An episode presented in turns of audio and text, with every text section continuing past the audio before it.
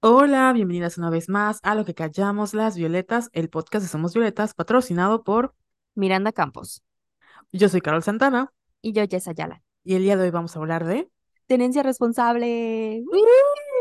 con nuestro invitado estrella, mi amigo y nuestro amigo personal, Víctor, a.k.a. Bichito. Sí, pero hoy lo vamos a eh, llamar Víctor. Así es. Sí. El médico veterinario eh, zootecnista Víctor May, eh, Víctor May. Víctor May, pero una disculpa. Yo la más gringa. Eh, Aquí ni ningún hello ni ningún afternoon. aquí- Me hablas en español. Perdón, Víctor May, no May. Eh, el día de hoy vamos a hablar de tenencia responsable y yo honestamente, amistad, no sabía que se llamaba tenencia responsable, no sabía que era la tenencia, a mí eso me suena como un coche, pero afortunadamente eh, Víctor, que es una persona más culta que yo y que tiene obviamente más experiencia, nos va a platicar de qué es la tenencia responsable y de cómo pues ser mejores mejor, no sé si la palabra dueño suena como muy fuerte, amistad, pero tú cuéntame por qué decidimos hacer este episodio. Bueno, la idea de este episodio surgió porque nuestras mascotas son muy importantes en nuestras vidas. Yo tuve a Harry y ahorita tengo a Florence y Carol tuvo a Chatito y ahorita tiene a Sisi. Y Harry estuvo muy enfermo en su etapa adulta y Sisi también tuvo varias complicaciones hace unos meses. Y por ello queremos hablar sobre la responsabilidad que implica tener a una mascota, porque no solo es quererlos y amarlos mucho y subir fotos de ellos en Instagram, eh, sino que también tenemos que cumplir con su esquema de vacunación, esterilizarlos, atender sus enfermedades y muchas veces pues terminamos gastando muchísimo dinero en cuestiones de salud eh, y como ya nos pasó y pues siento que se habla muchísimo de adoptar. Ahorita hay como que toda una cultura así de adopción y lo vemos claramente en redes sociales, pero sentimos que como sociedad no, no tenemos estas conversaciones serias sobre la importancia y responsabilidad que implica darle una buena calidad de vida a, nuestras mascotas y si quienes adoptan pueden brindarla. Y por eso invitamos, como ya bien dijo Carol, a nuestro amigo personal Víctor May para, para que nos platique puntos clave que debe, que tenemos que tener en cuenta si estamos pensando en adoptar o simplemente queremos mantener a nuestras mascotitas muy felices. Carol, por favor, haznos el honor de presentarnos a Víctor. Chan, chan. Pues nuestro amigo personal Víctor es egresado de la UADY, que es nuestra alma mater de la Universidad Autónoma de Yucatán, desde el 2016. Él es médico veterinario zootecnista y su formación profesional la ha hecho en hospitales privados desde el primer año de carrera y también ha trabajado en, además de hospitales, en, una- clínicas privadas, en un albergue de Cozumel que tiene una, tiene una campaña muy bonita que ahorita vamos a platicar y obviamente en Mérida. Y actualmente nuestro amigo personal tiene una clínica que es de él o un consultorio propio que se llama Spay Mérida. No, ahí sí voy a hablar en inglés. Spay, Spay Mérida. Ahí sí entra, sí aplica, en donde se dedican a, bueno, dentro de muchas cosas, eh, parte de su, como focos, foco, parte de su foco es el tema de las esterilizaciones, porque Víctor tiene eh, una como gran vocación en cuanto a, de nuevo, la responsabilidad, que no es nada más tener mascotas y adoptarlas porque las mascotas no son un lujo, pero ahorita nos va a platicar Bichito. Hola Víctor, ¿cómo estás? Hola, muy bien, muchas gracias por invitarme y muchas gracias por las enormes flores que acaban de tirar. Este, bueno, pues sí, eh, es, es, es un tema, ¿no? O sea, es algo que definitivamente, como bien menciona Jess, la, la, la cuestión con la, con la adopción está así al full y de que adopta, adopta, adopta, y me incluyo porque sí, este, pero eso, o sea, como que todo el mundo, ah, sí, ya adopté y, y tengo mi mascota y lo que quieras pero eh, ajá, como que no sé, no, no hacemos más allá, como que solo es tenerlo y, y presumirlo y ya, pero pues todo esto va más allá. Em, lo curioso, lo que decías de, se llama dueño, actualmente se les dice tutores, en lo Ah, personal, este, no lo sé. Eh, me, me gusta más propietarios, pero sí, así la, la, la ola ahorita para los, los responsables o los dueños es tutores, ¿no? O sea, es el tutor de el gatito, el tutor de la gatita. Entonces, así, así les llamamos actualmente para no sonar tan, eh, sí, ah, podría decirse agresivos, porque dueño sí es algo así como que muy, muy agresivo, ¿no? Entonces, tutores, podemos referirnos hacia ellos como tutores, ¿va?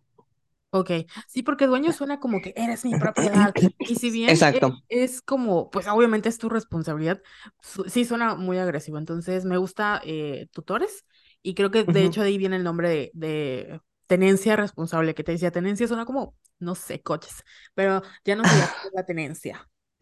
Ok, bueno, la tenencia es algo que, bueno, desde siempre debimos saber todos los que tienen animales, pero pues es una onda como que ahora sí que muy nueva, ¿no? Y em, Pues bueno, nada, eh, ten- tengamos en cuenta que antes tener un perro, un gato, era de que el perro en el patio comiendo eh, el resto de comida, el gato eh, saliendo y, y reproduciéndose como loco y el perro igual ay, se escapó y embarazó a la, a la perrita de la vecina, ¿no? Y así, un, un lío eh, y de que vacunas, la de rabia, porque obvio gratis y el gobierno, ¿no? Entonces eh, o sea, como que todo, todo el mundo fue creciendo con esa idea cuando, pues, no, eh, tener un animal, pues, lleva, lleva más cosas, ¿no? Em, de entrada, la, la cuestión de que igual ya empezaron a pasar del patio a nuestro cuarto, a nuestra sala, a ser los reyes de la casa, que también ese, esa es otra cuestión, o sea, ya dejaron de ser animales, eh, como que, ah, ese, eh, sí, sí, tengo un perro en el patio, nunca lo toco, ¿no?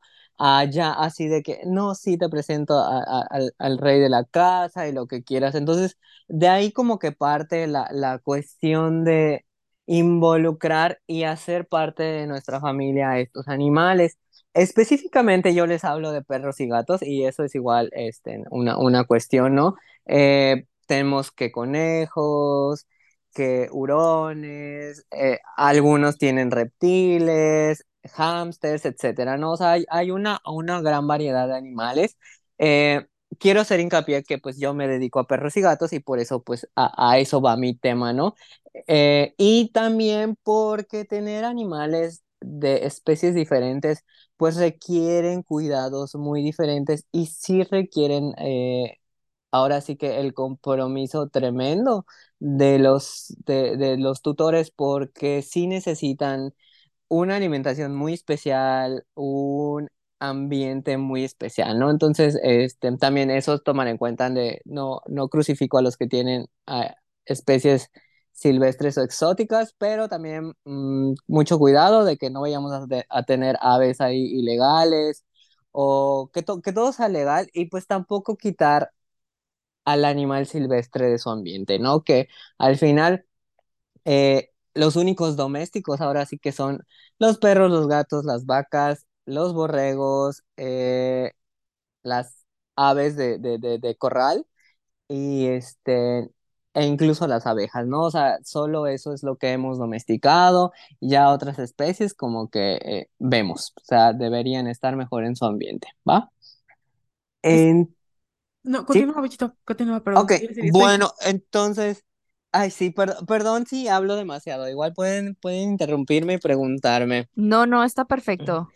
Ok, pues bueno, de entrada, la tendencia responsable. Iniciamos pues ahora sí que con responsabilidad. Eh, todo inicia, bueno, desde el momento de decidir adoptar. Eh, y siempre se lo digo a todos mis, mis este, pacientitos, bueno, a los responsables de mis pacientitos, cuando deciden ir a la primera consulta y demás, o sea, sí tratamos de, bueno, eh, eh, trabajo junto con Jess, con Jessica. Jessica eh, es mi esposa, entonces trabajamos la, el consultorio junto con ella y sí hemos tratado de hacer mucho hincapié en nuestra primera consulta, o sea, de sí hacer como que muy consciente todo esto que estamos diciendo para el nuevo este, responsable de, de una mascotita, sobre todo cuando van con niños o con, este, o sea, con infantes o con adolescentes, etcétera. Sí es como que muy importante de, ah, no es un juguete, tienen, tienes que hacer este, en ciertas cosas para pues mantenerlo adecuadamente. Entonces, ahí iniciamos, ¿no? Responsabilidad. Ya decidimos, vamos a tener un, un perrito, un gatito, vamos a tener que hacer responsables de este ser vivo. Ahora sí que viene siendo como que un nuevo bebé, porque nunca van a ser como que del todo independientes, no es como que vayan a poder prepararse su comida, eh, limpiar el área donde están, etcétera, ¿no? Entonces, sí hay que tener mucho hincapié. Em, con los infantes, no me encanta que sea un regalo, porque bueno, igual no son regalos, em, pero de que el niño de cuatro años, de toma tu perro, o sea, un niño de cuatro años igual está apenas iniciando su vida, ni él sabe qué onda, entonces como para que le pongas un animal ahí, que también cuestiones de fuerza, que pueda lastimarlo, etcétera, ¿no? Entonces yo creo que una edad así como que aproximadamente, obviamente cada infante es diferente, ¿no? Pero yo creo que empiezan a ser conscientes un poco de otras vidas aproximadamente a los 7, 8. Claro, cada padre va a decidir en qué momento va a meter un nuevo integrante a la familia, ¿no?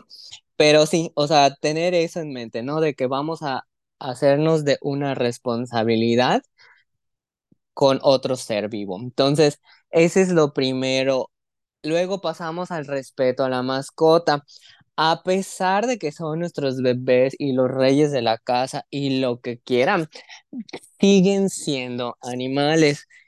Entonces, em, tienen comportamientos, tienen necesidades que no podemos quitarles, ¿no?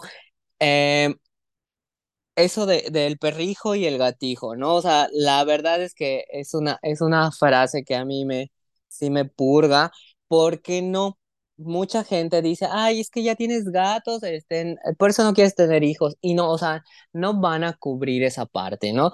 Son súper importantes, súper, súper importantes en nuestra familia, pero no van a cubrir esas expectativas de, de un hijo humano, ¿no?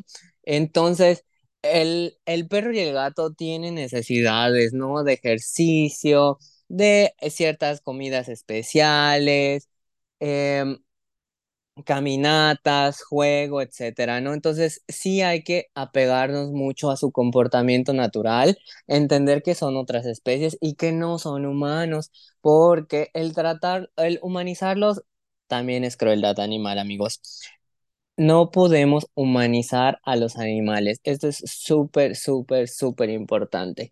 Entonces, eh, sí hay que, hay que tener mucho, mucho cuidado con, e, con esa delgada línea de que los adoramos a tratar de humanizarlos. ¿Y esto por qué?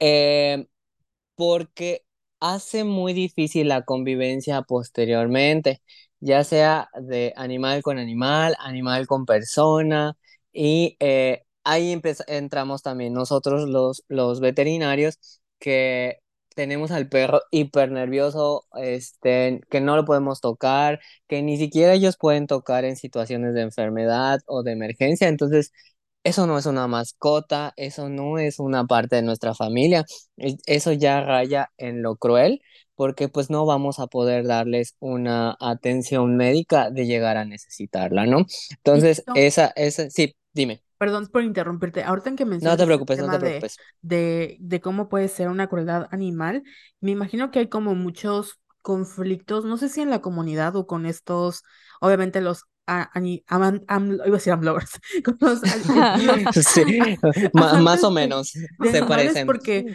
porque, o sea, tienes, eh, obviamente, ustedes saben, amistades, que en esta nueva etapa hacemos comentarios funables. Es un podcast con espacio seguro. Y Mm, siento que este tipo de opiniones sí causan mucha controversia porque es lo es casi casi lo contrario que vemos en el mainstream. Entonces, eh, esto que mencionas de la crueldad animal, te ha tocado ver casos en donde, o sea, como, estás, como bien dices, no estás hablando de, ay, lo quiero mucho y lo cuido mucho, sino es como de ya una humanización súper exagerada en donde a largo plazo ya no es viable, o sea, ya el pobre animalito ya igual tiene secuelas en su comportamiento y le cuesta mucho trabajo recibir tratamiento. Sí, totalmente. O sea, la verdad es que de repente nos llega eh, y nos dicen, no, ¿sabes qué? Es que no puedo darle pastillas, puedo traerlo a inyección todos los días. O sea, todo que la consulta fue el proceso más traumante eh, de que lo tuvimos que someter y demás. y nos dice, no, dale, voy a traerlo todos los días inyecciones. Y es así de una, ni a mí me gustan las inyecciones y como para que yo vaya a estar inyectando al pobre animal siete días seguidos, ¿no? Entonces sí hay de que nos llegan, ni siquiera podemos darle una revisión. Y esto es porque su responsable, su tutor, no puede ni siquiera tocarlo. Entonces, ¿dónde está tu mascota? ¿Dónde está tu bebé? ¿Dónde está la, eh, el animalito que tanto amas, ¿no? Eh, nos estás demostrando de que no, que, que te es, o sea, solo lo, lo tienes ahí y lo amas por, por existir, ¿no? Entonces, eso, cero responsable. Eh, o igual que se escapen, eh, los accidentes pasan, ¿no? Entonces, que se puedan escapar, que pueda atacar otra persona, que pueda atacar otro animal, o sea, todo, todo ese tipo de situaciones, eh, pues sí, son, son, son un conflicto, son, son un tema. Y es ahí donde igual raya el hecho igual de que a veces eh, por lo mismo no pueden atenderlos y lo medio atienden y el- la enfermedad evoluciona y termina mal, ¿no? ¿Y esto por qué? Porque no pueden, este, eh, no dominar al animal, pero pues como que tener mano firme con el animalito, ¿no? Yo entiendo, son, eh, son animalitos, a veces no nos entienden, a veces no súper entienden, pero siempre he dicho que si una persona de toda la familia no puede controlarlo, es una bomba de tiempo para que se vuelva un problemón, ¿ok? Oh. Entonces sí, sí, definitivamente es, es un súper tema la, la cuestión de Entiendo, bueno, y por ejemplo, el ejemplo más claro, ¿no? De que el perro agresivo, agresivo entre comillas, porque eh, a- a- habría que valorar también el tipo de agresividad y, por, y en qué situaciones, ¿no? Entonces, tenemos tutores muy responsables que llegan, ya llegan con el animalito con bozal, o les podemos po- da- dar el bozal y, o desde que llegan nos dicen, oye, tienes bozal porque muerde. Y así de, ok, les entregamos el bozal, el propietario le pone la, la- el bozal, lo sujeta de manera adecuada y la mejor consulta del universo. Entonces, entendemos que hay animales un poco difíciles, pero el responsable tiene que poder eh, hacer una sujeción de este animalito para evitar cuestiones de estrés.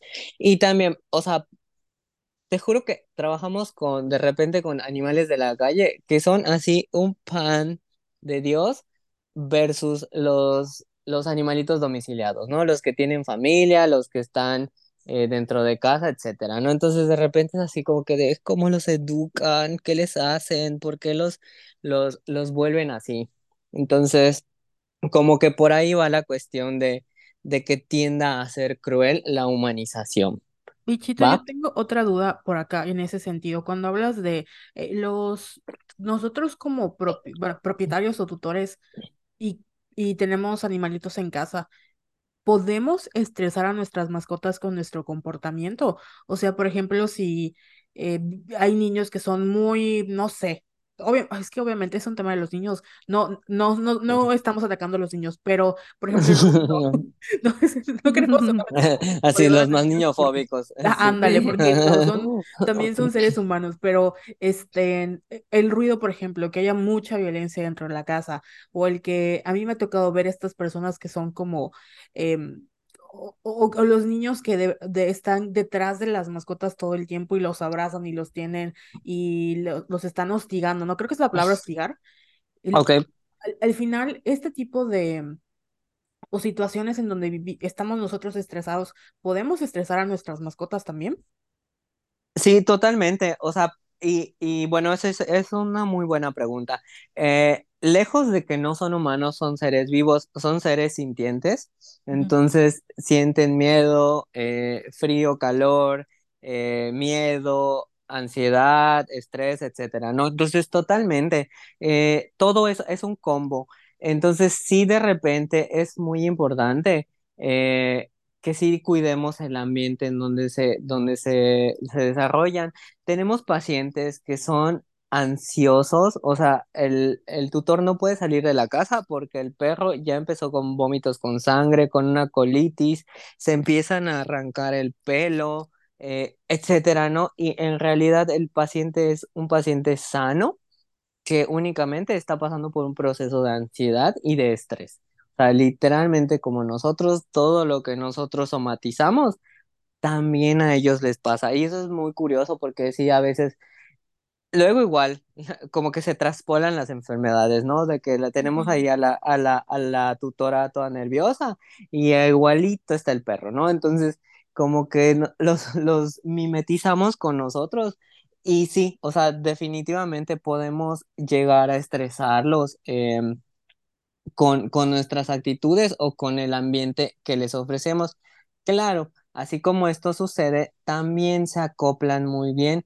Si tenemos al animal y que ha estado creciendo así y demás, puede ser que para el animal sea lo más normal y se la viva de lo más feliz del universo en ese ambiente y no pasa nada. O sea, también conocemos al, al perro que está ahí con el niño colgado y el perro, el más feliz del universo, ¿no? O sea, si le quitas a su niño, así de que el, el drama. Entonces, hay, hay de, de ambos lados. La cuestión es saber cuando no es, o sea, sí, sí es notar eh, que nuestra mascota se la está pasando mal, ¿no? O sea, sí Sí, es muy importante eso. Y también eso te lo puede decir el veterinario. O sea, cuando se checa, pues sí notas que, oye, eh, está pasando esto en casa, han visto esto, etcétera. Como que también nos podemos ir dando un poco cuenta de, de lo importante que es esto, ¿no? Sí, Pi. Entonces, no sé si tengas alguna otra duda por esta parte. Eh, Yo estoy en shock porque esto de esta frase de que dijo Víctor de, que por cierto le hicimos bichito de cariño, porque creo que no dimos el contexto, pero nos conocemos desde la prepa. Sí. Entonces, por eso escuchan a Carol decirle bichito. Eh, esta frase que dijo Víctor de humanizarlos es crueldad animal y después se soltó a explicar todo esto, eh, me puse a pensar en Harry, por ejemplo que pues fue mi primer eh, perrito y yo siento que sí estaba súper malcriado, lo teníamos muy humanizado al nivel de que cada vez que tenía, eh, teníamos, o sea, tenían que inyectarlo, ya sea de vacunas o por enfermedad, etcétera, eh, no podíamos. O sea, era una pesadilla. Y Obviamente ahorita ya es muy diferente con Florence porque con Florence ah, eh, cuando me toca chocarle su pastilla se la choco, cuando me toca agarrarla para que la vacunen ya esto no tengo ningún problema, pero sí me pongo a pensar en esta relación que tenía con Harry que al parecer era muy tóxica porque me acuerdo que hasta eh, um, eso no sé si lo, ya lo conté alguna vez en el podcast, eh, yo tenía pesadillas de que Harry se muriera o le pasara algo. Y incluso lo hablé en terapia. Esto, y se sí, lo conté sí. a Claudina. Claudina sabe de mis terrores con, con la muerte de Harry. Y, o sea, yo no sabía esto de, pero ahora entiendo un poco más de cómo, por qué humanizarlos, porque también Claudina me, me habló de este término de humanizar a, la- a los animales.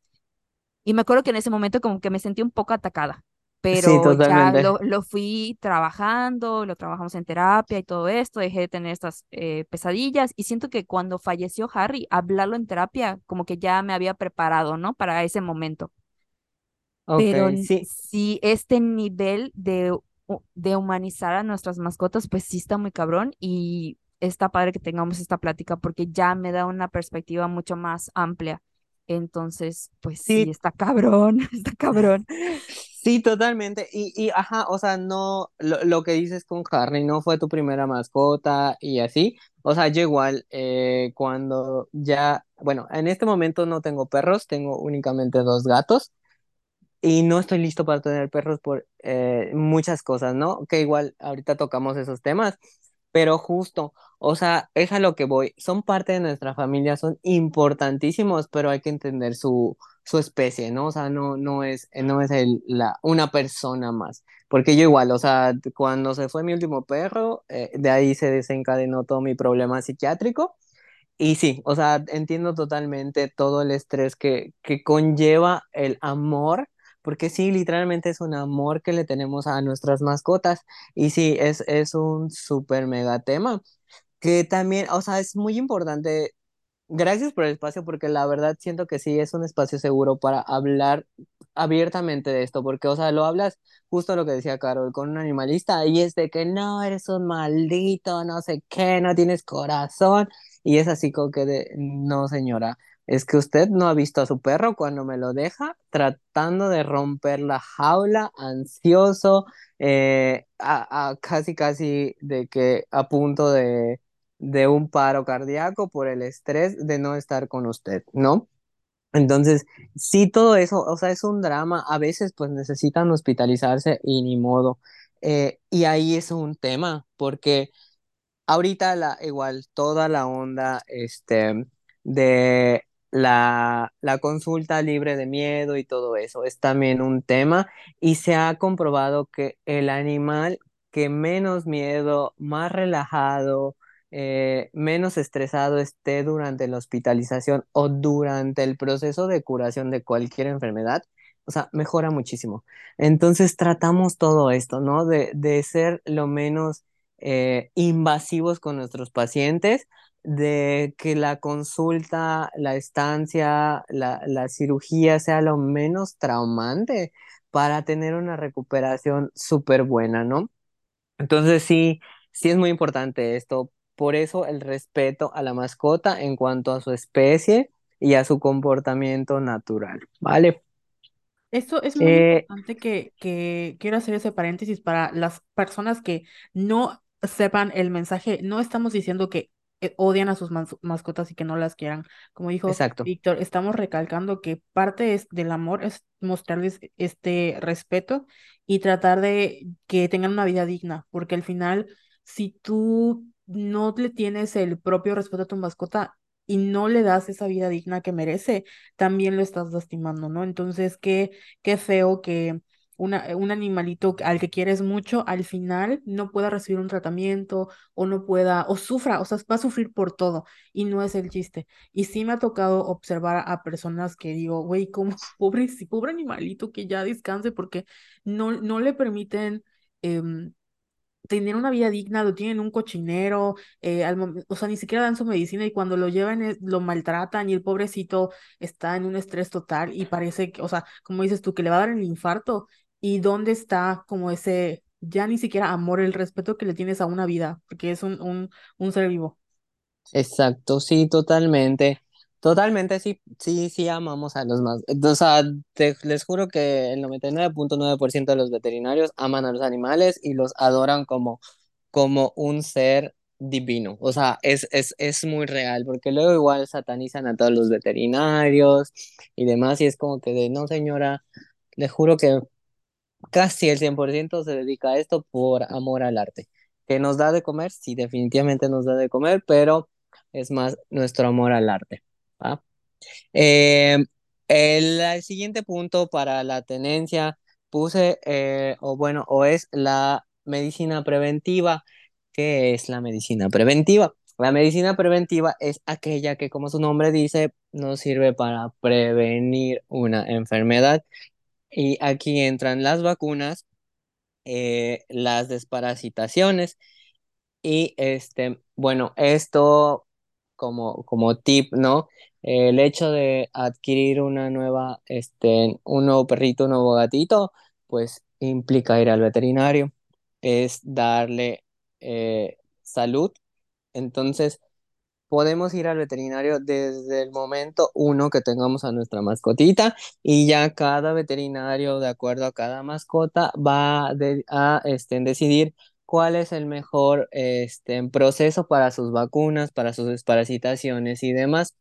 Eh, comentario para que igual sepan, las vacunas son súper importantes, por favor, lejos de la vacuna de rabia que el gobierno nos da y es gratuita, que por cierto, cuando haya campañas, eh, son dos veces al año, es en entre abril y mayo y septiembre-octubre, este, Pueden aceptarlas, son de muy buena calidad, pero solo acepten la vacuna de rabia.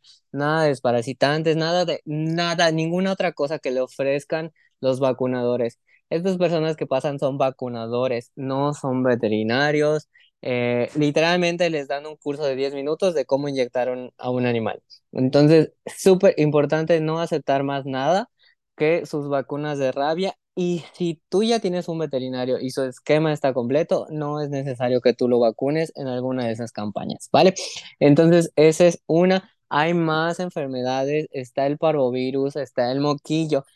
Estas vacunas son anuales, es una vacuna quíntuple o una sextuple, que es la que incluye rabia. Entonces, ya sus veterinarios les hablarán de esto. Y sí es súper importante que cuando empecemos con un esquema de vacunación de cachorro, específicamente de cachorro, que son los más susceptibles a enfermarse, lo continuemos al pie de la letra del veterinario, ¿no? Entonces, porque llevan de cuatro a cinco vacunas en su primer periodo de cachorros y es de cada dos semanas o cada tres semanas aplicar refuerzos. Siempre igual les decimos a este, los que nos visitan, mira, si no vas a terminar o no, no piensas hacer este, el, el esquema completo, ni lo inicies, solo vas a tirar dinero y no le va a servir para nada. Pero pues si no lo haces, vas a terminar pagando muchísimo más en una hospitalización, en una medicación e incluso con la pérdida de tu mascota. Entonces, súper importante, por favor, hagan el esquema de medicina preventiva de sus perros, de sus gatos, conforme lo diga cada médico. Hay mil protocolos. Entonces, cada médico sabe este, cuál usar de acuerdo al estilo de vida y demás. ¿Ok? El siguiente punto es el entrenamiento. Como les repito, son perros y son gatos. Son diferentes a nosotros. Necesitan tener mano firme en ciertas actitudes. No quiere decir que no los podamos consentir, porque sí, se merecen el mundo. La verdad es que sí, nos ayudan muchísimo, entonces se merecen ser los más consentidos y los más reyes, pero respetando su especie y su comportamiento. Entonces, entendemos que, em, por ejemplo, las conductas agresivas tienen muchas variantes, ¿no? Pueden ser hormonales, pueden ser eh, por cuestiones aprendidas o pueden ser incluso genéticas. Eh, se ha visto que últimamente eh, la cuestión agresiva puede heredarse de, de sus papás, abuelos, etcétera, ¿no? Entonces, cuando tenemos a nuestra mascota nueva, eh, si notamos que empieza a tener cuestiones así, busquemos grupos de entrenamiento. Eh, esto nos va a ayudar a tener a animales más equilibrados. Actualmente únicamente hay como que grupos de perros, pero eh, mm, sí, porque entrenamiento de cuestiones casi no hay. Pueden también verlo con su veterinario.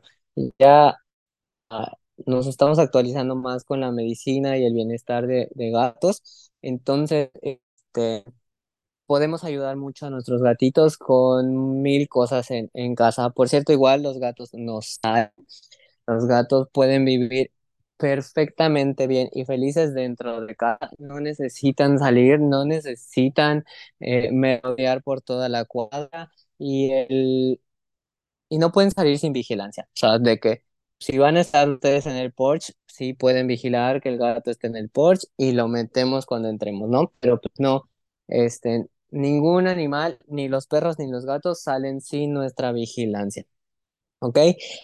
Luego nos vamos a la dieta. Es súper importante igual dar una dieta adecuada porque de eso depende mucho la salud de cada mascota. Entonces, por su etapa de vida, que es un cachorro, que es un adulto, que es un eh, perrito geriatra, un tito geriatra, que tiene una enfermedad este, degenerativa en los riñones, hígado, corazón, etcétera, ¿no?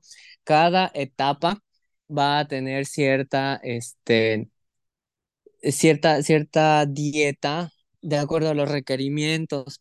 Entonces, también eso es muy importante, asesórense con sus veterinarios. Eh, hay mil líneas de alimentos y eso no significa que todas sean buenas. Entonces, sí son caras, son carísimas, pero regresamos a la responsabilidad. Nos hicimos una responsabilidad y debemos darle lo mejor a nuestras mascotitas. Y eh, espacios, hay, hay que tener en cuenta nuestros espacios. O sea, no vamos a adoptar un gran danés si tenemos un departamento de dos por dos. O sea, no, no hay manera de que ese animal entre a un departamento. Este, entonces es muy importante saber de qué tamaño va a ser nuestro animal. Podemos tenerlo en la casa, podemos tenerlo en el patio. Tampoco satanizamos el hecho de que vivan en el patio. Si el patio tiene un techo, una zona donde puedan resguardarse del frío o del calor, de que tengan un espacio, una casita, una camita, pueden vivir completamente bien y también pueden vivir dentro de casa simplemente o eh, ambas, ¿no? Fuera y dentro de casa. Entonces, todo esto va a depender de nuestro estilo de vida y de la vida que queramos darle. Entonces, sí es muy importante saber qué tamaño de animalito vamos a tener y cuántos animales, porque lo mismo, tenemos una casa, por así decirlo, pequeña, tampoco vamos a tener siete animales. La acumulación de animales también es maltrato animal. No podemos tener millones de animales hacinados en un lugar. Entonces, tomen mucho en cuenta eso. Tenemos espacio, tenemos tiempo para cuidarlos eh, y de ahí tomar la decisión de cuántos, qué animalito. Pueden ser, incluso si tenemos un departamento, los gatitos son perfectos para departamentos, perritos pequeños, etcétera, ¿no? Y por último, para esto también les aconsejamos un fondo de ahorros, porque las emergencias suceden. Como les, como mencionamos hace un ratito, de que se escapan. O sea, sabemos que tenemos toda la seguridad de la casa, pero se escapan. Alguien deja abierto, se escapan, lo atropellan y quince mil pesos de la ortopedia, más eso de recuperación. Entonces, Ajá, obviamente no vamos a sacar. O sea, ya luego nos llorando por una sacada de muela de tres mil pesos. O sea, imagínense gastar diez mil, quince mil pesos de una sentada en el veterinario, ¿no? Entonces, también eso es parte de. Ahorita actualmente creo que Mapfre o no sé qué aseguradora también ya tiene seguros para, para mascotas. Entonces, de repente es muy bueno, pero si podemos también nosotros hacer nuestra nuestro cochinito, pues estaría perfecto, ¿va? Entonces, dentro de todo esto, la medicina preventiva y lo que quieran, o sea, como que lo muy básico sin, sin adentrarnos a enfermedades, tenemos que quieren unos diez mil a quince mil pesos en un perrito o un gatito sano en los primeros cinco meses de vida, ¿no? Entonces, tomen en cuenta eso, ¿va? Nunca voy a tener otro perro. Gracias. Yo tampoco. Es que tienes toda la razón. De hecho, Víctor fue el veterinario que vio a Sisi ahorita porque creo que eso no lo hemos platicado en el podcast público, pero sí, sí, que es la perrita de mi hermana. Digo que es de ella porque yo no debía haber pagado todo su tratamiento, pero bueno, ni modo, tuve que pagarlo porque soy la tía millonaria. Este, se enfermó porque, y ahorita viene el tema, porque le dio, em, bueno, no recuerdo el nombre, Víctor, la verdad, pero tenía una infección en el útero. Entonces, pasó por, por, pasó por, te tuvimos que hospitalizar y de hecho Víctor fue, estuvo presente y vio como mi mamá estaba toda histérica porque dijo, le va a doler y yo, y luego sí, sí, ahí toda como si nada, ¿no? Y mi mamá así toda asustada. Em, la hospitalizamos, la llevamos como con tres veterinarios diferentes eh, y al final fueron fácil, fácil, veinte mil pesos solo eh, entre pruebas, hospitalizaciones, comida, cuidados, etcétera, ¿no? Entonces sí es una responsabilidad y sí es un gasto fuerte que obviamente no, nadie tiene, bueno, a menos que seas una, una persona pudiente, eh, veinte mil pesos de la mano para pagarlos de, de golpe. Obviamente también hay como muchos sistemas de pago, pero es un gasto que no es tan fácil pagar. Y claro, hay de tratamientos a tratamientos. Y en el caso específico de Sisi, era algo que se pudo haber prevenido gracias a la esterilización, que ahorita nos va a platicar Víctor, pero sí es una responsabilidad. Jess, ¿cómo te sientes después de esta arrastrada?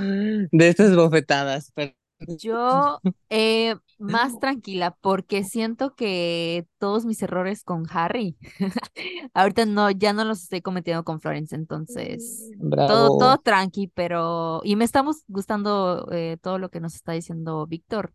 Creo que es información que cura y muy valiosa. Entonces podemos continuar con, el- con lo que sí no he cumplido como, como tutora, que es la eh, castración, esterilización. Ajá. Eso lo tengo pendiente. Ay, hoy no voy a dormir, pero, pero bueno, estoy, nervias. sí, estoy. Si nos puedes contar sobre la importancia de la castración y de la esterilización. ok, perfecto. Bueno, este es mi tema. Como, como bien en mi intro dijeron que, o sea, la verdad es que la medicina de albergue es algo que me apasiona, me encanta. Este, y pues obviamente los albergues, sí o sí, castración, ¿no? Entonces, Primero, vamos a, vamos, igual quiero darles como que este speech porque de repente también nos llegan personas como que muy confundidas eh, de, de no sé qué le hicieron a mi mascota y demás, ¿no? Entonces, la esterilización y la castración son dos cosas que se manejan como sinónimos, pero no lo son. La esterilización es el hecho de interrumpir que las, este, que las células sexuales eh, sean fecundadas o puedan fecundar, es decir, eh, la vasectomía y la salpingo en, en, en hembras o en mujeres, ¿no? Eh, y la castración de las gónadas, o sea, los ovarios y los testículos de nuestras mascotas. Coloquialmente se ha llamado esterilización actualmente porque según que castración suena muy feo, eh, al procedimiento que le realizamos a, las mascotas, pero lo correcto es la castración. ¿Por qué? Porque al esterilizar lo único que evitamos es que se embaracen o que puedan embarazar, pero no evitamos todo lo importante. Por ejemplo, lo que mencionó Carol que le pasó a Sisi, es una piómetra es una infección en el útero que se da después este, por flujos hormonales y que termina en una, en una cirugía de emergencia, ¿no? Entonces, si no quitamos eh, estas hormonas, cada vez que nuestra perrita entre en celo, puede tener esta infección, además de que eh, las hormonas generan eh, tumores mamarios, tumores este, en ováricos, tumores testiculares, etcétera, ¿no? Entonces, lo ideal y lo más sano para nuestras mascotas es la castración, o sea, la quiectomía, que es el retiro quirúrgico de los testículos en machos, y la ovario histerectomía o el nuevo tema oforosalpingo histerectomía, donde quitamos ovarios y quitamos útero. Entonces, esto es lo que tienen que hacerle a sus mascotas. Si les dicen que solo los van a ligar, por favor no lo hagan. O sea, en serio, no lo hagan porque va a terminar peor. Hemos terminado en cirugías de emergencia en personas que ya están esterilizados este, y sí, o sea, bueno, realmente estaban esterilizados, no les quitaron los órganos que necesitaban quitarles, ¿no? Entonces, importante esto. Nuestros machos, ah, igual, nuestros machos no van a ser menos machos. Y nuestras hembras eh, tampoco van a ser menos hembras, ¿no? O sea, las hembras no necesitan tener bebés, no necesitan tener camadas. El instinto materno es una cuestión hormonal, no es una cuestión psicológica en nuestras mascotas. E incluso a veces hormonalmente ni siquiera tienen instinto y le hacen caso a sus bebés o lamentablemente los matan. Entonces, uno, nuestras perras no, o nuestras gatas no necesitan parir ni saber lo que es el amor, o sea, aparearse con otra, con otro animal. Nuestros perros tampoco necesitan cruzarse, tampoco van a perder su, este, si son perros como con cuestiones agresivas no hormonales, van a seguir siendo los mismos perros, van a seguir siendo los mismos perros guardianes y demás, ¿ok? Eh, bueno, entonces eso es lo que hacemos, quitamos ovarios, quitamos útero, quitamos testículos. Y se, se ha comprobado que la cirugía de castración en gatas eh, aumenta un 30% su expectativa de vida y en gatos machos un 60% y en perros un 13% y en perritas un 26%. Entonces, además de que vamos a evitar muchos problemas hormonales en nuestras mascotas, podemos alargarles la vida, ¿ok? Entonces, eh, ese es uno de los super beneficios de la, castración, evitar eh, problemas a la larga. Igual, eh, hay ciertas cuestiones, ¿no? Que, que, que tomamos y que siempre, pues ahora sí que recomendamos. En gatitos ya se puede hacer la cirugía desde el mes y medio de edad. Y siempre lo digo, no es lo ideal, pero a veces el gatito de la calle, el gatito feral que nadie va a adoptar, pues ni modo, seis semanas y se está castrando porque a los cuatro meses ya vamos a empezar a tener gatitos de ese gatito, que ni siquiera se, se ha desarrollado, pero ya puede empezar a gestar y ya puede empezar a embarazar. Entonces, eh, gatitos ya se puede desde las seis semanas, no lo, no lo, no es como que nos encante, pero lo hacemos. Y siempre recomendamos que sea aproximadamente entre los cuatro y cinco meses. Y esto igual vamos viendo, ¿no? Porque sí nos ha tocado gatas de cuatro meses que ya están gestando. Entonces, los gatos son súper, súper pro, proliféricos. Creo que así se dice. Prolíferos, prolíferos. Entonces, Se súper, sí, se era así sí son. eh, este, entonces, súper, eh, como conejos ahora sí que vamos a hacer transespecie, como conejos, se reproducen súper, súper rápido. Y eh, en perros machos sí queremos hacer, bueno, sí quiero hacer un, como que un pequeño paréntesis.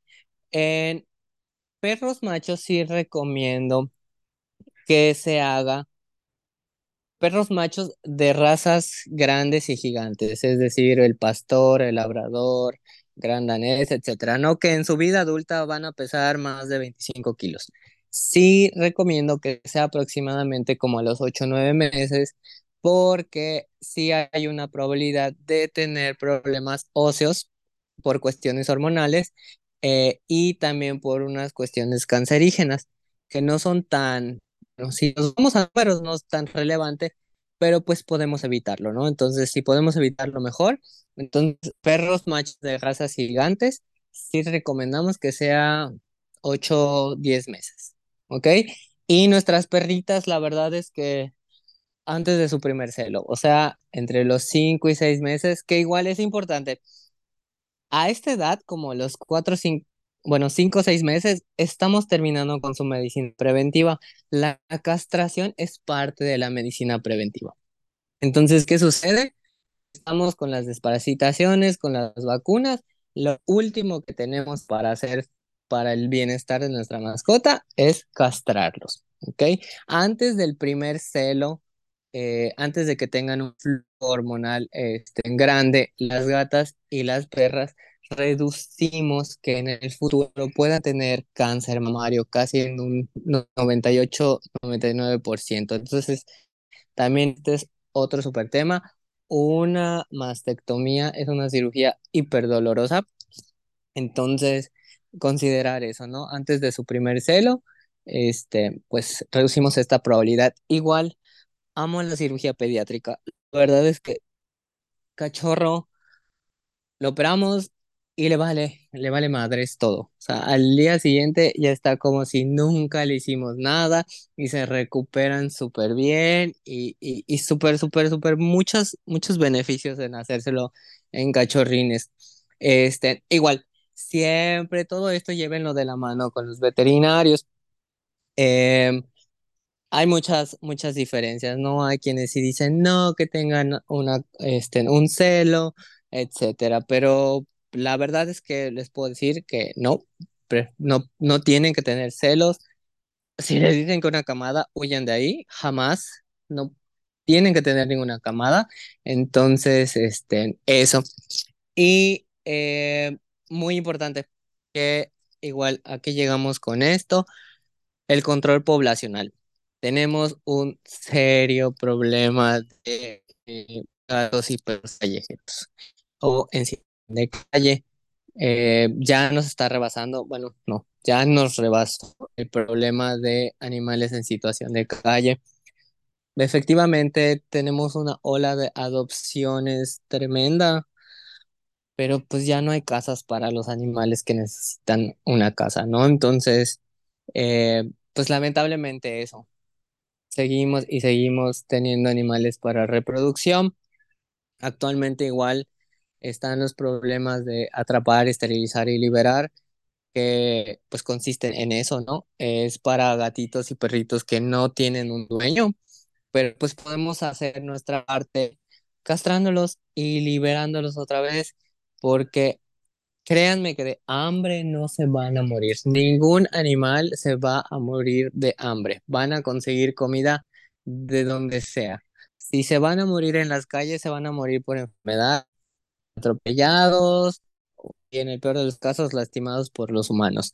Entonces, de hambre no se mueren. Entonces, eh, estos son como que la importancia grande, grande de, de la, de la castración. Este, igual por si se llegara a perder nuestra mascota y, por ejemplo, si es de raza o y la quieren super explotar para que tenga camadas, eh, o sea, no, no queremos eso, ¿no? Que nuestro, nuestra familia sea usada para, para generar ahí millones y millones de pesos con su sufrimiento, ¿ok? Entonces aquí no sé si tengan alguna pregunta, algún comentario. No, solo estoy así como sufriendo en silencio porque Flores no está, no, no, no está esterilizada, castrada, nada.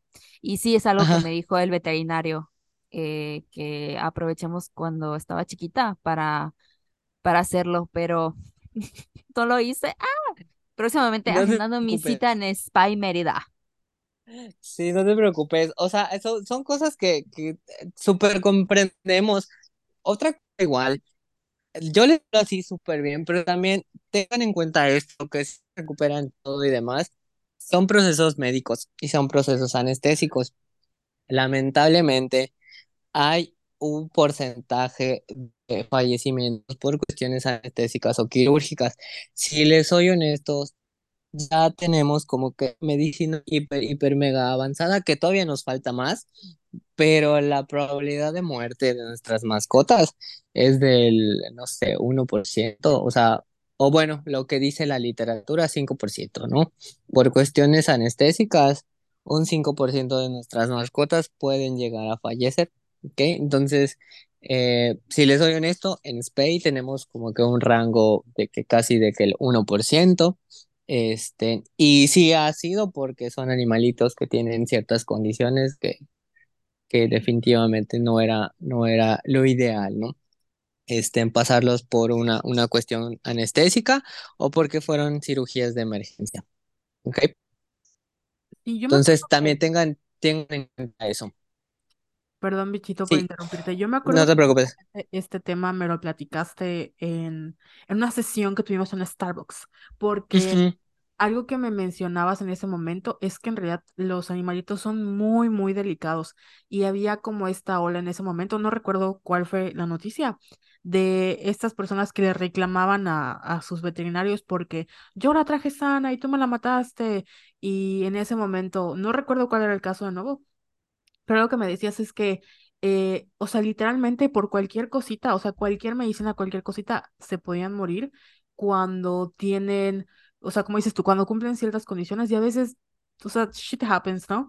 Entonces, por Ajá. eso hay mucha desinformación y era como el tema tabú. Me acuerdo que hablábamos de eso, ¿no? De que hay mucha gente que no le gusta tocar estos temas porque obviamente están del lado de las personas que son como muy fan de los animales o los animalistas, como dices tú que así, o- no estamos discriminando, ¿no? No, no se ataquen, pero ujú, la ciencia dice otra cosa. Y esto no quiere decir que los veterinarios sean inhumanos o que no los cuiden, al contrario, conocen todos los riesgos. Y yo me acuerdo que, por ejemplo, eh, Cetita o Chatito, que vivió casi 19 años y era un pug, eh, ya al final de su, su, o sea, casi casi se enfermó al final porque pues era un pug y tenía una condición genética por sus, por su columna, eh, lo tuvimos que dormir, pero él ni siquiera soportó la anestesia, o sea, se durmió.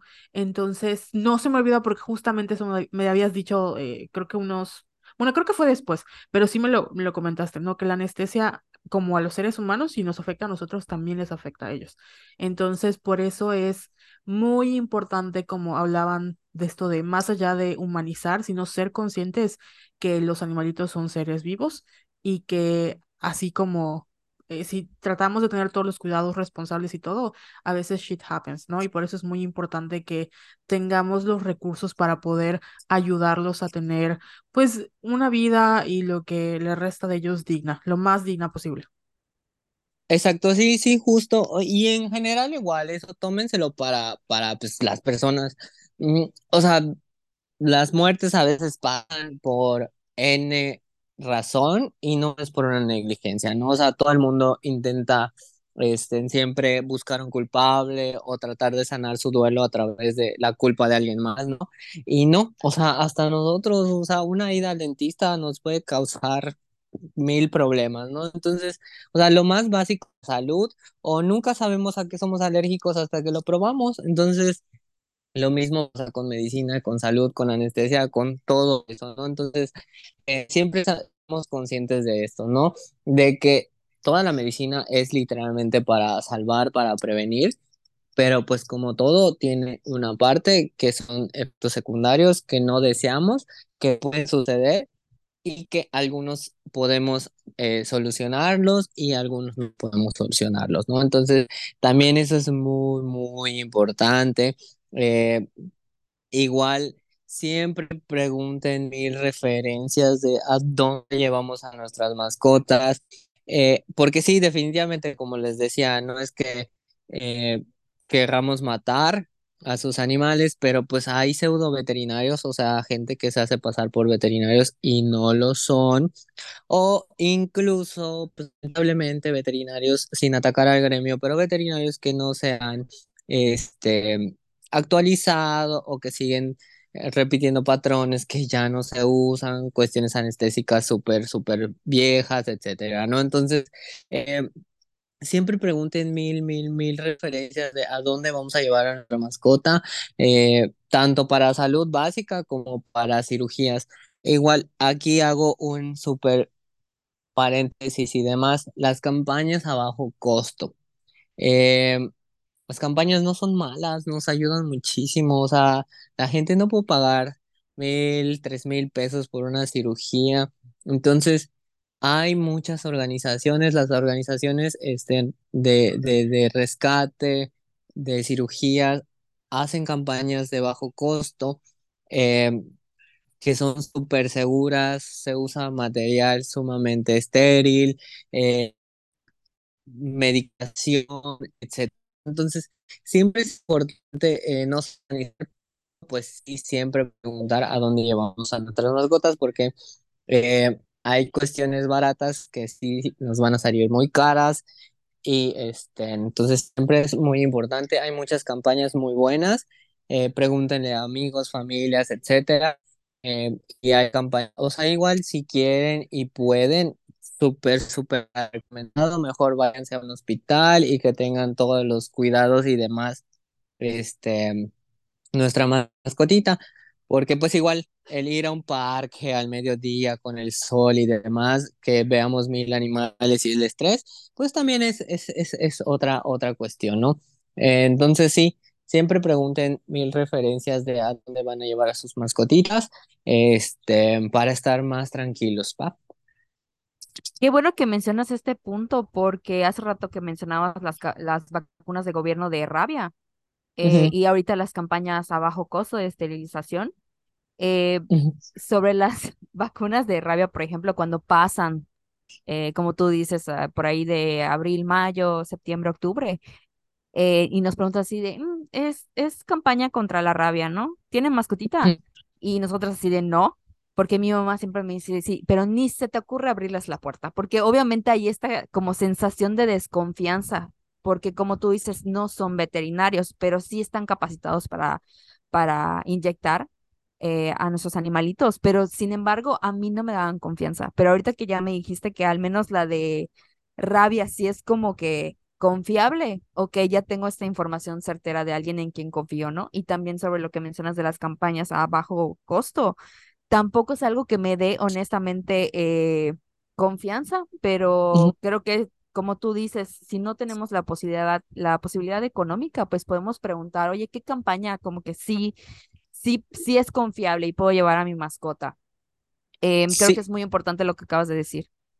Sí, totalmente, o sea, sí, y siempre, y bueno, lo de las campañas de, de, de rabia, igual hay módulos, eh, hay veterinarias que tienen este, en esta campaña, por ejemplo, igual nosotros la mantenemos como campaña permanente, o sea, podemos, aplicamos, eh, bueno, siempre cuando el gobierno nos la dé, este, tenemos vacunas disponibles de manera gratuita.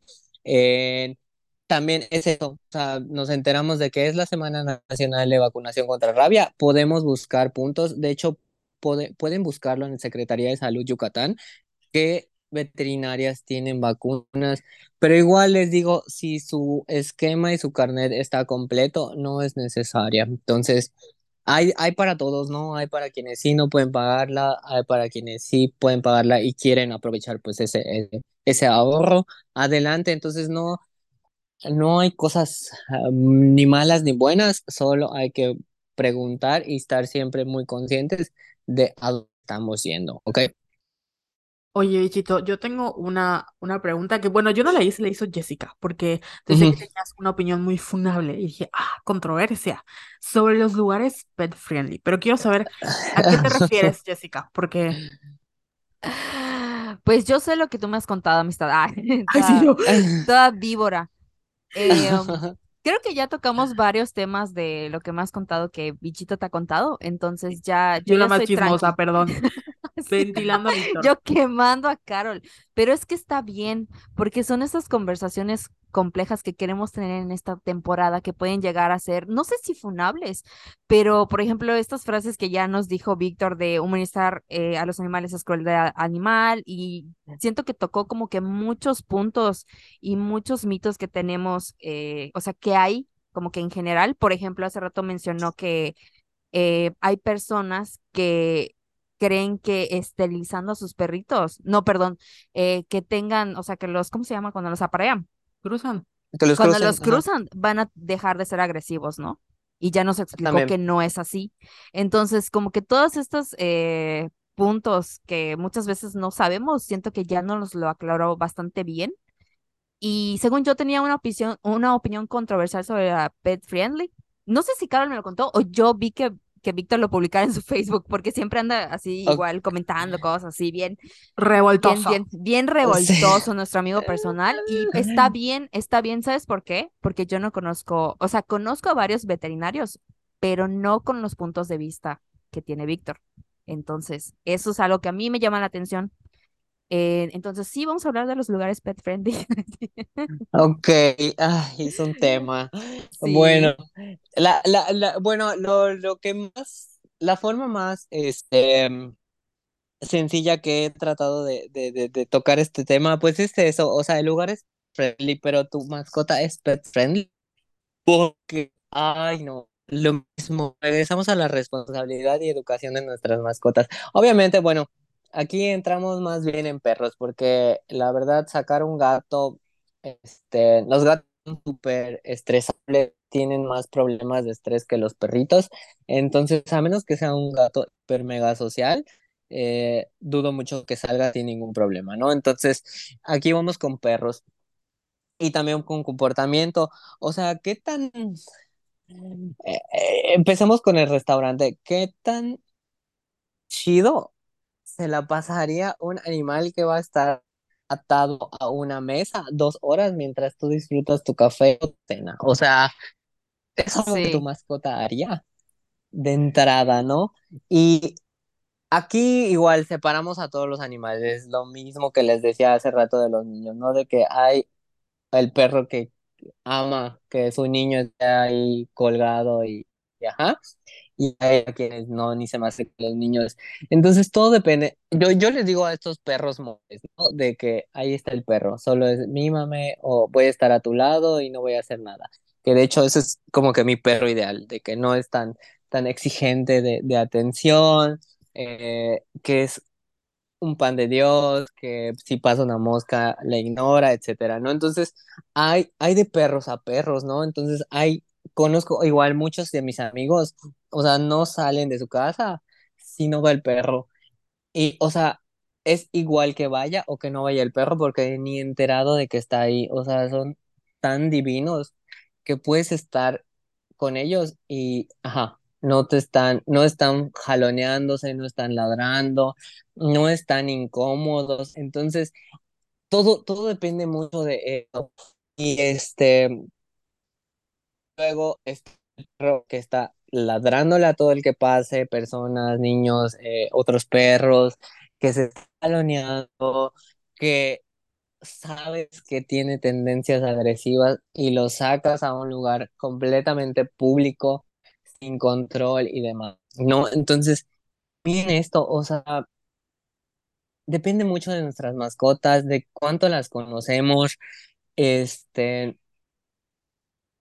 y de que también no seamos crueles con ellos. O sea, el lugar mm, que se me ocurre ahorita, Harbor y la isla. Qué horror ir y estar escuchando que estén ladre y ladre y ladre y ladre. O sea, y lejos de que estén ladrando, el responsable no hace nada, ni siquiera es un de que, hey, cálmate, o intente llevarlo a otra zona para que se tranquilice, para que esté... No, son cero responsables. O todo esto, todo esto recae en nosotros, ¿no? No en el animal. El animal, como les dije, es un animal y reacciona ante todos los estímulos del ambiente.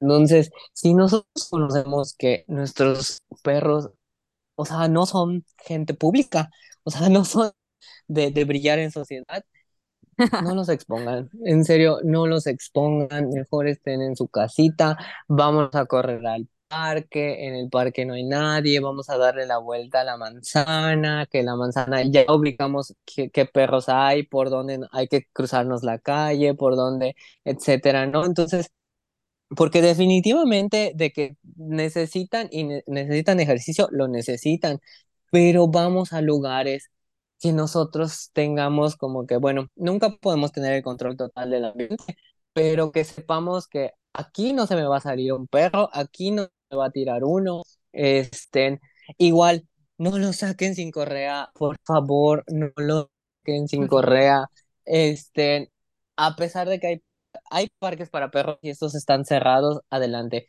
Pero en un parque abierto, por favor, no. Esta es una frase que decía una de las, de las presidentas de una asociación donde trabajé, que decía que nosotros podemos controlar a nuestra mascota, pero no podemos controlar el ambiente.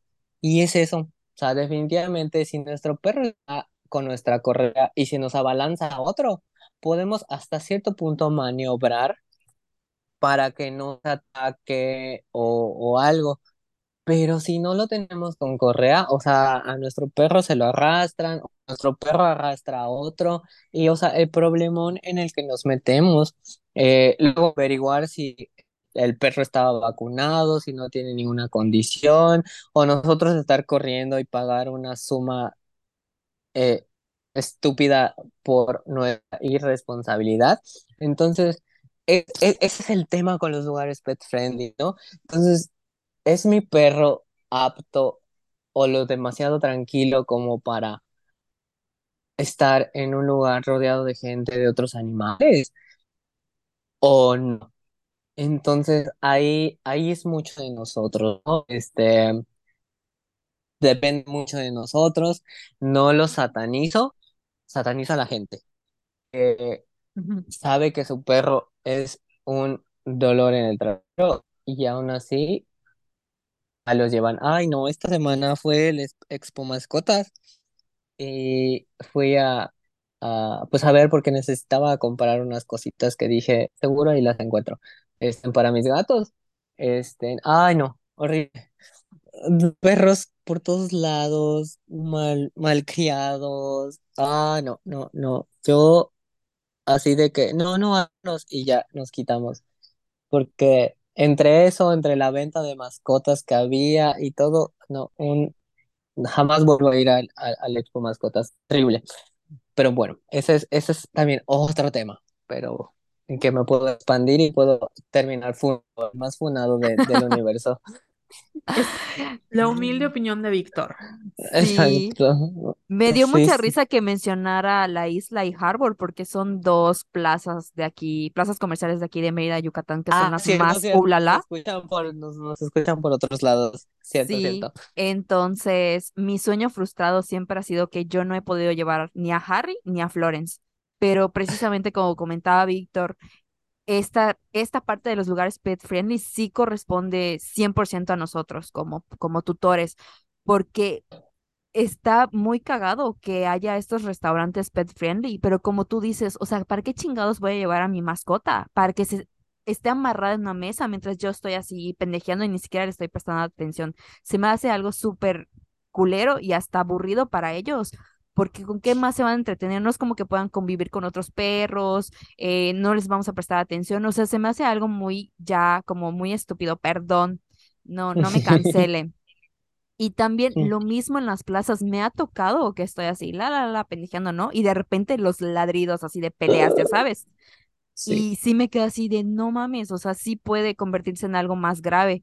Eh, creo que ahí a huevo tienes que, ten- tienen que, tienes que ponerles correa, pero aún así, en una de esas que te apendejes y uh, se te abalanza otro, o sea, se le abalanza un perro a otro perro, Sí. ahí no, no manches. Y sí es como que incluso también incómodo. Pero bueno, hay tutores que deciden, aunque sus perritos sean un desmadre, ahí los llevan a pasear. Yo Eh, nunca sí. llevaría a Florence porque no puede haber a otro perro sin que se ponga a ladrarle. Y, y es bien, está bien loquita, ¿eh? O sea, ella sí es así como que de acercársele a otros y es muy invasiva en ese, como yo, ay, esto de, Sí.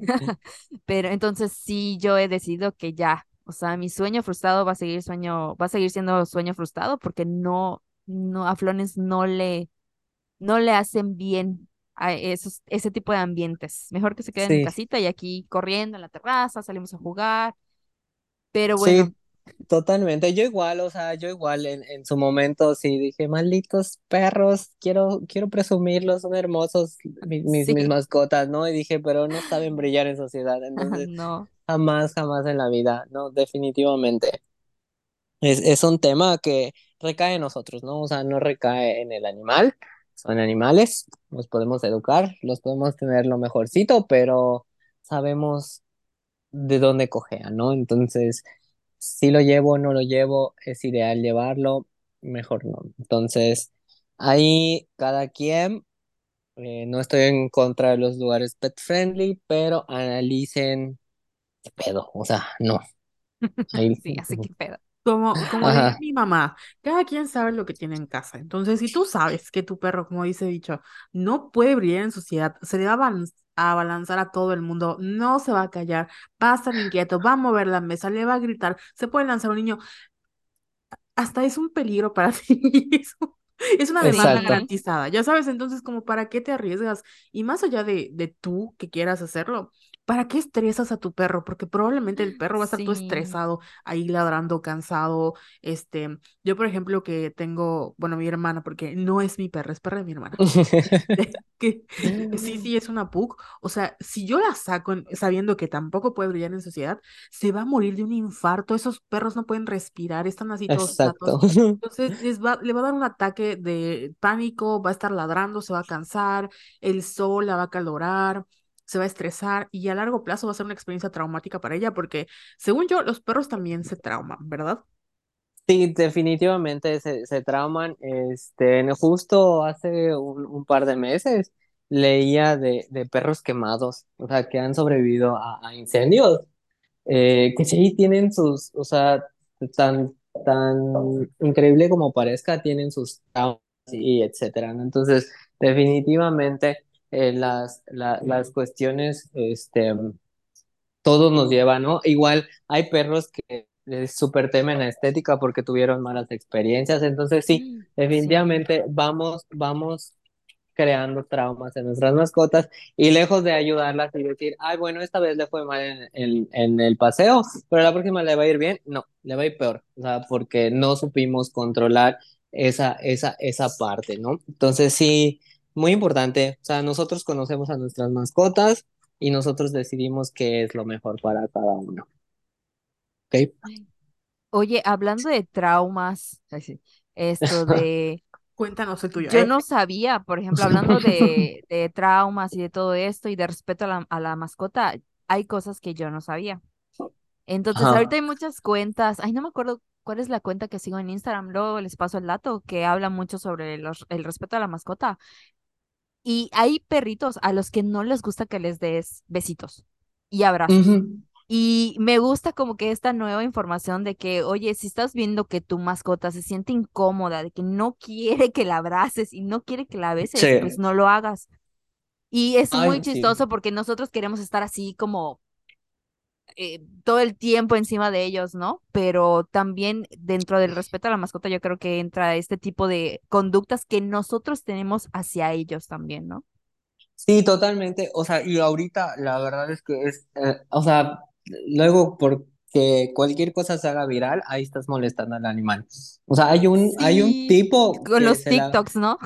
ajá, exacto. Este, hay un tipo que literalmente abraza a su gato y el gato se pone estúpido cuando empieza a cantar él. Y ahí tiene mil millones de videos haciendo lo mismo. Y es así de, oh, no. O el perro que anda gruñendo. Ay, no. Súper, súper, súper devastador. No, yo, yo lo odio. O sea, en serio, sí es como que de, y y lo, y lo digo igual en mis animales, hay uno que ama que lo tengamos cargado y hay otro que así de tócame con la mirada. Entonces, ya lo conocemos, ya sabemos cómo manejarlos, cómo tratarlos, cómo darles su espacio y aún así, o sea, como que nos amamos, ¿no? Es, y es mutuo y, lo, y, y, y, ajá, o sea, notas cuando tu mascota está contenta contigo y tú estás contento con tu mascota, o sea, sí, definitivamente, este todo eso va mucho con, mu- con nuestro apego y con, con lo importa, la importancia que le damos a nuestra mascota siempre que no la saquemos de, de su comportamiento natural, ¿no? Sí, por eso es muy importante que, que los conozcamos y que también pues estemos como watchando sus, sus reacciones. Y no había pensado en esto del TikTok, pero fíjate que también se me hace como invasivo. Horrible. ya, ya no voy a hacer, no, no, creo que nunca he hecho TikToks con, con Flores, pero no lo haré, lo prometo.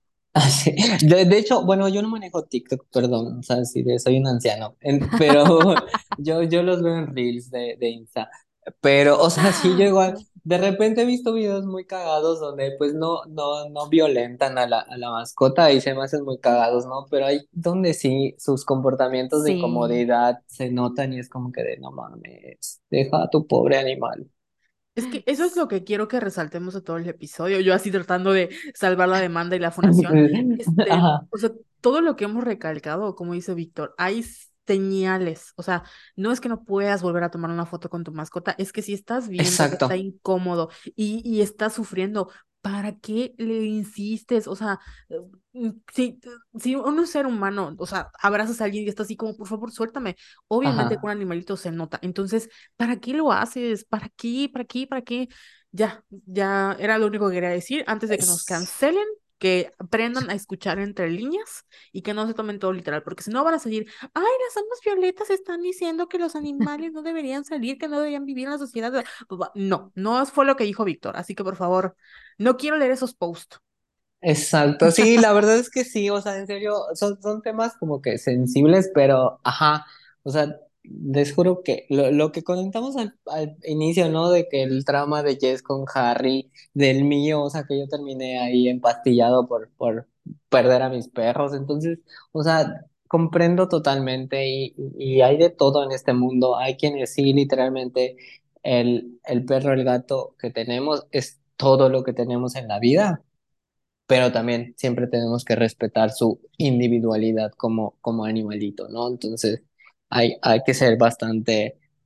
Y, y también eso es amor, o sea, el aceptar a nuestra mascota como lo que es, es la, la prueba más grande, ¿no? O sea, definitivamente.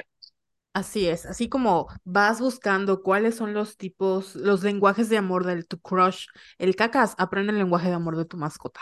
Más. Ay, es. sí, sí, me encanta. Sí, sí, sí, sí, sí es, totalmente. Y bueno, para ir ya cerrando, eh, quisiéramos que por favor nos, com- nos dieras recomendaciones para cuidarlos del calor, Ay, porque aquí en Mérida hemos, yo sé que Víctor es team calor sí, y perdón, ahí tenemos un, problema, porque acá te- dos team frío y Víctor es team calor. Pero bueno, No hemos vivido una, no lo volvemos a evitar. Esto de, ha habido una ola de calor en Yucatán, Y en México, ¿sabes? en México sí, en México en general, horrible. Entonces, yo sí pienso así a los perritos de la calle. Entonces, ¿qué podemos hacer tanto para ayudar a los perritos de la calle como para ayudar a nuestras mascotas a que no sufran tanto este calor horrible que hay en el país? Sí, totalmente. Miren, ajá, como, como bien dijeron, soy Team Calor. Lo siento mucho, soporten. Este, definitivamente, muchas, bueno, empecemos por las mascotitas, ¿no? O sea, por, por quienes sí definitivamente tienen toda nuestra, nuestra presencia. Eh, muy importante, nuestras razas. Y, y bueno, ah, Hablamos de razas porque tienen sus cuestiones, ¿no? Los pugs, como bien dijo Carol, que tienen problemas para respirar, eh, los bulldogs y bueno, en general todos los animales braquicefálicos que son los chatitos, boxers, bulldogs, eh, pugs, eh, malteses, pequineses, todos esos definitivamente no tienen un buen sistema de, bueno, los perros y los gatos no sudan, entonces la manera en que sacan calor es a través del jadeo y a través de las almohadillas, pero pues tampoco pueden sacar tanto calor, ¿no? Entonces, eh, es muy importante que al menos es, o sea, sí hagamos hincapié en las razas por esta cuestión, ¿no? Tienen menos, este, mm, una menor manera de expulsar calor, o sea, tienden a ser más propensos a tener un golpe de calor. Entonces, importantísimo tenerlos, eh, si no dentro de casa, en un lugar con techo, con sombra, que sea lo más fresco posible, que siempre tengan acceso a agua fresca. eh, y en general es eso, ¿no? O sea, de que no los expongamos, nada de dejarlos en el auto. Es horrible morir por un choque de calor, su temperatura se dispara. De repente luego si algunos que los regresamos, este, sí tienen luego secuelas nerviosas por lo mismo, se les cuece el cerebro, entonces también súper importante que nunca lleguen a esto, ¿no? Entonces, tenerlos en lugares frescos, con sombra, agua fresca eh, control de peso, no somos gordofóbicos, no opinamos del cuerpo de nadie, pero nuestros perritos que padecen sobrepeso también tienden a tener más problemas. Entonces, este, súper importante tener control de peso. Por cierto, igual en la castración, eh, igual mito de que lo voy a castrar y se va a volver el perro o el gato obeso. No, definitivamente bajamos su tasa de metabolismo porque pues quitamos hormonas en un 30% aproximadamente, es decir, que es más fácil que suban de peso pero no es igual a obesidad. Eso lo controlamos con ejercicio y con comida, ¿vale? Entonces, ajá, no culpemos a la castración de nuestra responsabilidad de tener a nuestros perros en condiciones óptimas. Entonces, es eso. Eh, no los saquen a pasear, por favor, en horas. Ya ahorita con nuestro nuevo horario que quedó el horario feo, este, pues yo les diría que desde, desde las 9 de la mañana hasta 6 de la tarde no los saquen. A las, desde las 6 ya tenemos un sol horrible. Entonces, no los saquen de 9 a 6 de la, de 9 de la mañana a 6 de la tarde, que son los horarios donde hay un calor terrible. Sáquenlos o muy temprano o muy tarde para evitar que también se acaloren por el, el ambiente o por el sol. Eh, y en general esos son los temas que como que importantes, ¿no? Mantenerlos en sombras, no exponerlos a, a temperaturas altas, tanto en autos eh, y demás, y no sacarlos a pasear. También igual el hecho de sacarlos a pasear con el calor, o sea, pisen sin zapato el pavimento, horrible, o sea, se queman, también nuestras mascotas se queman, entonces, este muy importante esto, ¿no? Eh, que tengamos eh, conciencia también de esa parte de, ay, porque luego igual nos toca ver al, perro llegar a consulta caminando siete cuadras a las dos de la tarde. O sea, no mames. Es así de, no mames. Si no estaba enfermo, ya se enfermó, gracias. Entonces, Sí, igual, y, y también esa parte, ¿no? O sea, nosotros como consultorio sabemos y tenemos horarios que pues son de 9 a 7 y sabemos que si no es una urgencia, traten de llevarlos muy temprano o casi después de que se, se salga el sol, a menos que tengamos auto con aire acondicionado y, y que no expongamos tanto a nuestros animales, pues adelante, ¿no? De que la cita de las 12 bueno, sí, está bien, la acepto.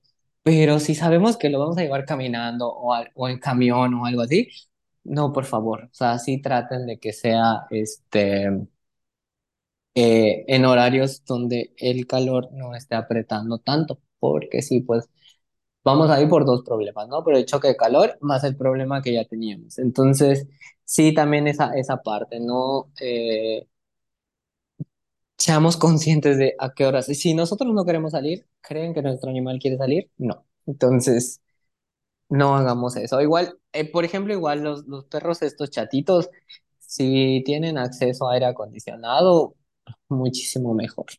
Si van a estar con aire acondicionado, mejor porque les va a ayudar a que la temperatura pues ambiente es fría, no tengan que estar con la, el cambio de, de clima tan tan drástico o que ellos estén sacando calor. Entonces, sí es importante, si tenemos acceso al clima o incluso ventilador, prenderles el ventilador, que estén frescos. De repente igual hay algún, hay no sé, mantitas, que les mojemos la mantita y se las tiremos, a algunos les gusta, a algunos no les gusta. También esto hay que tomar en cuenta, ¿no? Porque si nuestro, si nuestro perro es, eh, tiende a tener problemas de piel por humedad y demás, pues no, no lo vamos a hacer, ¿no? Entonces, este, también veamos cuáles son las opciones. Podemos poner hielitos en, su agua, algunos perros y gatos les gusta el agua o jugar con el, el hielito y también con eso ayudamos a que nuestros perritos estén, se hidraten. Eh, en gatitos eh, podemos implementar comida húmeda.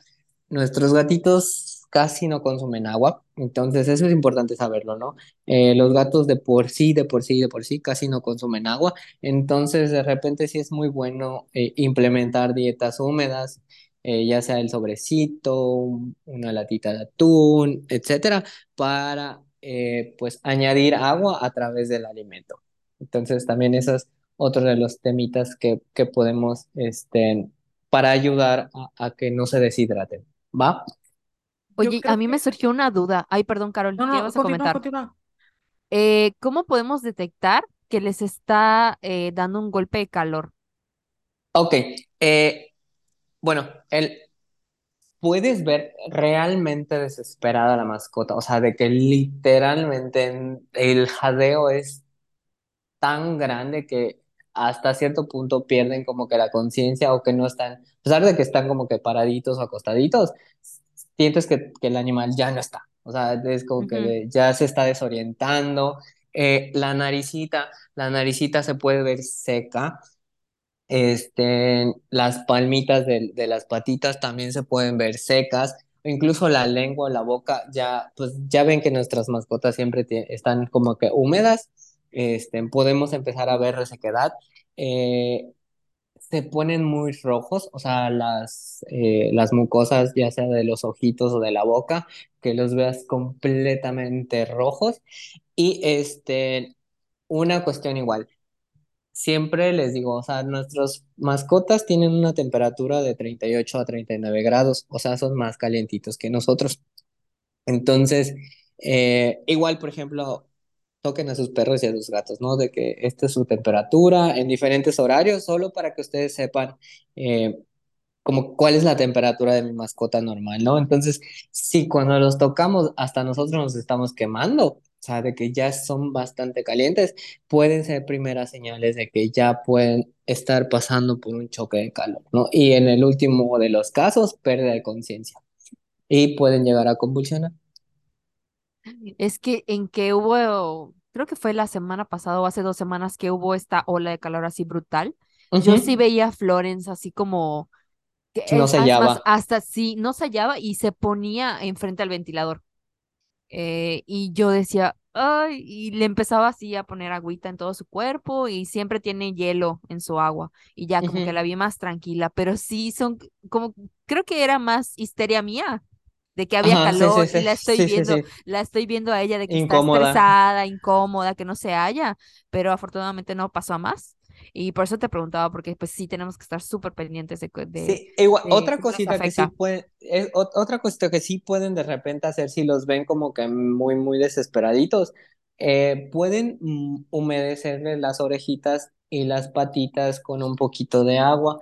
Ah, Esta ok. sí les recomiendo que sea agua templada, que no sea agua fría, porque igual hacemos un choque de temperaturas y podemos crear problemas. Entonces, que sea como que agua ligeramente más fresca, ¿no? Que, que, que la, la ambiental, pero no fría. Y entonces en sus orejitas y en sus patitas, que son las zonas donde menos pelo- pelito tienen y donde pueden liberar calor, ¿ok? Entonces ese igual es otro tip. Ahí sí, sí vemos medio desesperadillos a nuestras mascotas. O si tenemos igual tiempo, la verdad es que... Pues denle un baño. Si, si ya le Sí. si ya le tocaba baño, pues aprovechamos y le damos su bañito. Ay, pues Sí. buenísimo, buenísimo. ¿Qué Carol, no sé si tienes alguna pregunta, duda. No, me quedé, es que yo sí tengo aire acondicionado. Ay, no, no sí, perdón. así de casada con CFE. Así, exactamente. Incluso iba a decir que em, en mi casa pagamos mucha luz, pero es que sí, sí, no se puede quedar sin aire. O sea, mi mamá y mi abuelita yo podemos morir de calor, pero sí, sí, no puede quedarse sin aire, porque como es un PUC, pues obviamente no, no, no, no, no. Y tampoco Chotito se podía quedar sin aire. Entonces, también considéralo como dentro de sus gastos si tienen Sí. como su luz y aire acondicionado para sus mascotitas. Y Sí, pues igual hago paréntesis, ya no tengan mm, perros chatos, por favor, ya no, es cruel. es cruel. Yo como les digo Como que tú no. no eres la tutora. Así es, como tía de uno, les digo que la verdad es que los pugs eh, sufren mucho, son eh, un experimento genético que nunca debió ser. Mal eh, logrado, sí. mal logrado. Y la verdad es que no, sufren muchísimos perritos. Al, cuando, por ejemplo, el chatito que vivió 19 años, casi 20 años, o sea, tenía problemas de columna y a mí me tocaron eh, vivir esos últimos momentos y casi, casi tenía ya la columna dislocada, muy feo, ¿no? Entonces no tengan, eviten, vamos a evitar que los pugs sigan reproduciéndose para que ya no sufran más. Sí. Así como, lo digo como dueña de pug, no evitemos que Sí, sí. Pero bueno, amistad, ya para ir cerrando este bello episodio en donde nos van a cancelar, bueno, no vamos a manifestar, vamos a manifestar que siempre llegan las violetitas correctas y ya saben que en esta nueva etapa, lo, como dice Jessica, lo que queremos hacer es hablar más de temas que obviamente nos atraviesan, pero que como, ob- si Jessica y yo hablamos de esto, nos van a super cancelar, pero estamos de la mano de un experto. Ay, sí, cancélenlo a él. Así de, el cancelado es él. Así es, no, no, no, para que estén, tampoco crean que nos lo sacamos de la cola, sino son eh, cosas científicas en su día a día. Él como profesional de la salud de los perritos, pues a eso se dedica. Y por eso yo quiero preguntarte, Dichito, ¿cómo podemos encontrarte? Eh, ¿tienes tu consultorio o tu clínica en Mérida? Entonces, danos tus datos para que vayamos a Spay Mérida y podamos eh, adquirir tus servicios. Uy, ok, bueno, estamos en Facebook porque igual señores que no manejan redes sociales, ya pronto Carol va a hacerse cargo de eso. Así es. Este, estamos como Spay Mérida en Facebook, Spay es S-P-A-Y, este, en Mérida. Eh, nuestro loguito es una casita con un perrito y un gatito precioso que nos hizo igual Carol, así de eh, y al 9991 320371, ese es nuestro número del consultorio. Pueden enviarnos eh, un mensajito de WhatsApp o pueden llamarnos para agendar su cita. Estamos de lunes a viernes de 9 a 7 de la, de la noche y sábados de 9 a 2 de la tarde. Em, todo es bajo cita, entonces eh, para darles una mejor atención.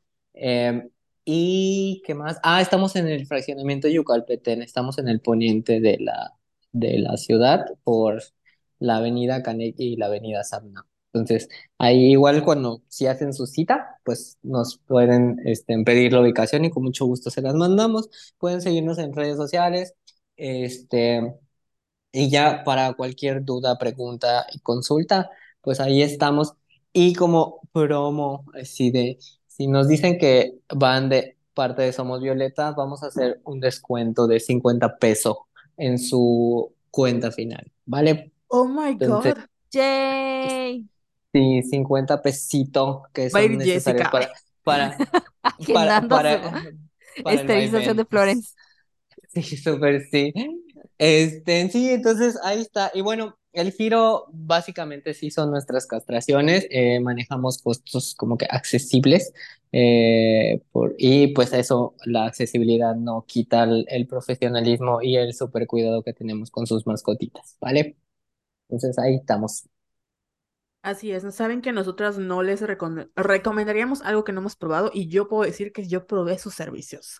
He probado sus servicios. Ay, ¡Ugh! ay. quemando. Este, pero sí, Bichito fue el veterinario de, Chatito y hace poquito, de hecho, tuvo, sí, sí tuvo una complicación con su herida y Bichito fue el Doctor House perruno. Él la. Y además mi mamá estaba muy feliz porque mamá es súper nerviosa y neurótica y estaba así de que no, le va a doler. Y fue una cuestión de cinco minutos y mira, así sí está súper bien. Entonces yo por eso le rezo a Bichito. Es el único ahora que puede tocar a mis mascotitas. Bueno, no son mías. Muchas gracias. A mis sobrinos dice. Ay, sí, que yo tengo que pagarle todo porque su mamá no tiene en dónde caerse muerta. Pero Oh bueno, my God.